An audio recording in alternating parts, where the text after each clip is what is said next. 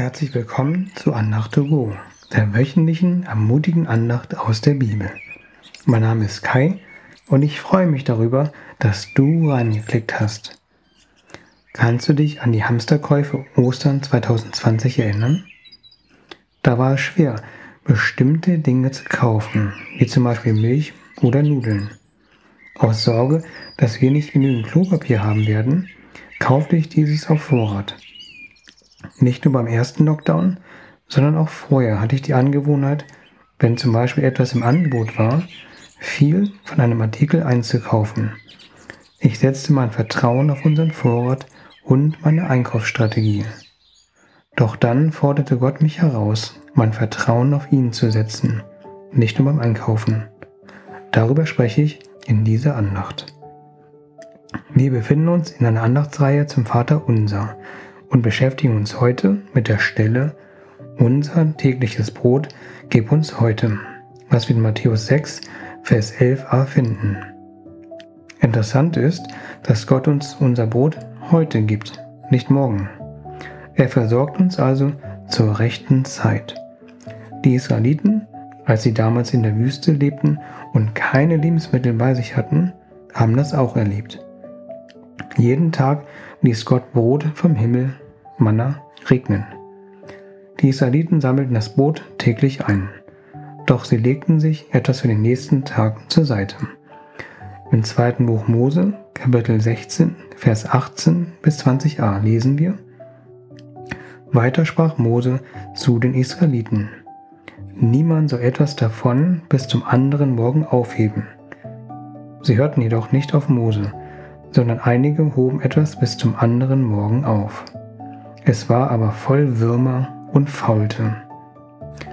Gott forderte die Israeliten heraus, ihm zu vertrauen, dass er sie jeden Tag mit Gutem versorgt. Gott versorgt uns aber nicht nur mit Brot, sondern mit allem, was wir brauchen. In Philippa 4, Vers 19 steht, mein Gott aber wird all euren Bedarf nach seinem Reichtum mit Herrlichkeit erfüllen in Christus Jesus. Das Brot kann auch symbolisch verstanden werden.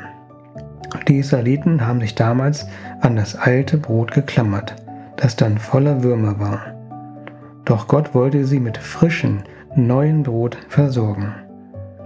Gott möchte ihnen, dir und mir das beste Brot geben. Das kommt immer direkt und frisch von ihm. Das gilt nicht nur für die Israeliten damals, das gilt auch für uns als Christen heute beim Bibellesen. Kennst du den Gedanken? Das kenne ich schon. Wenn du eine bereits bekannte Bibelstelle wieder liest, lasse dein altes Bibelverständnis los und öffne dein Herz für neues, frisches Brot. Die Kirche wird übrigens auch gerade herausgefordert, andere Wege zu gehen. Freizeiten sind zurzeit wegen der Corona-Einschränkungen nicht möglich. Jugendgruppen finden nur online statt. Gottesdienste sind eingeschränkt nur möglich.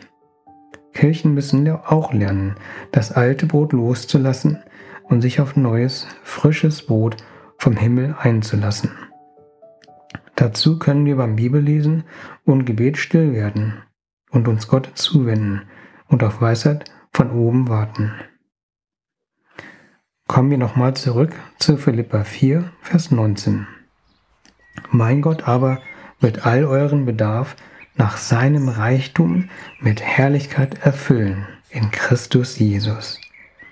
Dieser Bibelvers fordert mich heraus, meine Zuversicht nicht auf mein Bemühen, meine Vorsorge oder meine Ressourcen, sondern mein Vertrauen auf Jesus Reichtum, Herrlichkeit und Großzügigkeit zu setzen. Die beiden Wörter Reichtum und Herrlichkeit fallen mir bei diesem Bibelvers auf. Wie reich ist Gott an Herrlichkeit? Dazu schrieb Paulus in Römer 8, Vers 18. Ich bin überzeugt, dass die Leiden der gegenwärtigen Zeit in keinem Verhältnis stehen zu der Herrlichkeit, die an uns offenbar werden soll. Denken wir an all das Leid, das gerade in der Welt vorhanden ist und war. Allein das Leid, das in den Weltkriegen entstand, ist so unfassbar groß und überwältigend.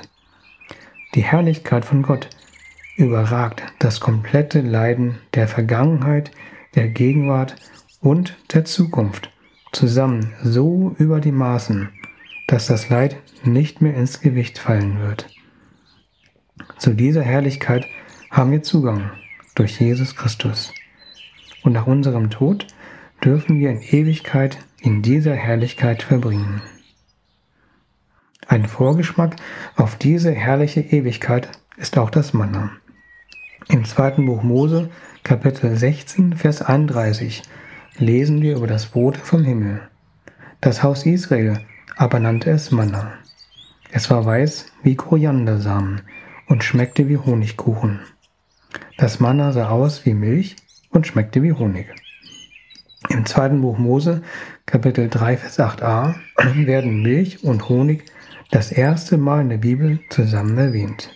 Gott sprach, Darum bin ich herabgestiegen, um mein Volk aus der Gewalt der Ägypter zu befreien und aus diesem Land herauszuführen in ein schönes und weites Land, in ein Land, das von Milch und Honig fließt.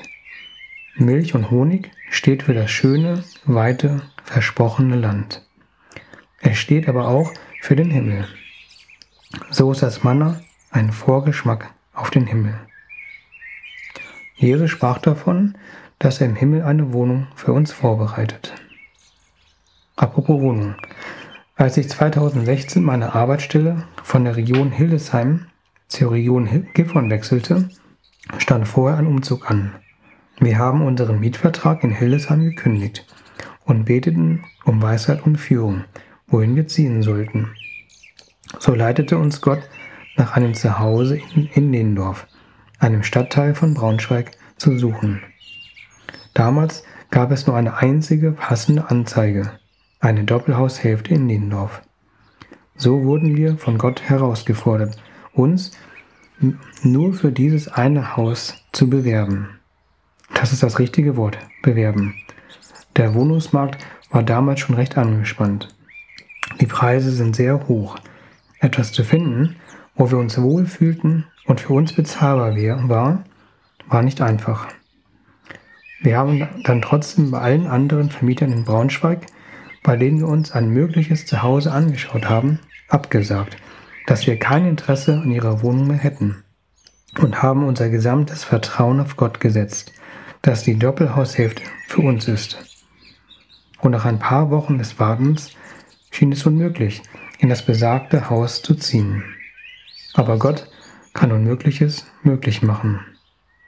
Schließlich kam der Anruf, ob wir nicht Interesse an der Doppelhaushälfte hätten.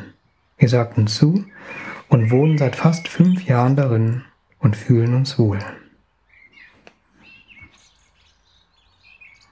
Wie fordert Gott dich heraus, dass du ihm als täglichen Versorger vertraust?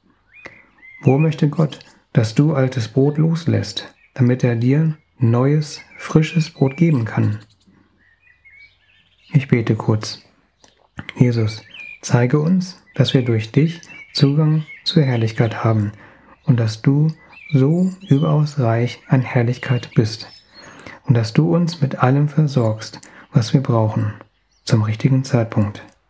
Hilf uns, unser Vertrauen auf deinen Reichtum, deine Herrlichkeit und deine Großzügigkeit zu setzen. Zeige uns, wo wir uns an altem Brot festhalten und führe du uns zum frischen Brot. Amen. Danke, dass du zugehört hast. So wünsche ich dir eine satte Woche, in der du erlebst, dass Jesus dein Versorger ist. Bis zum nächsten Mal.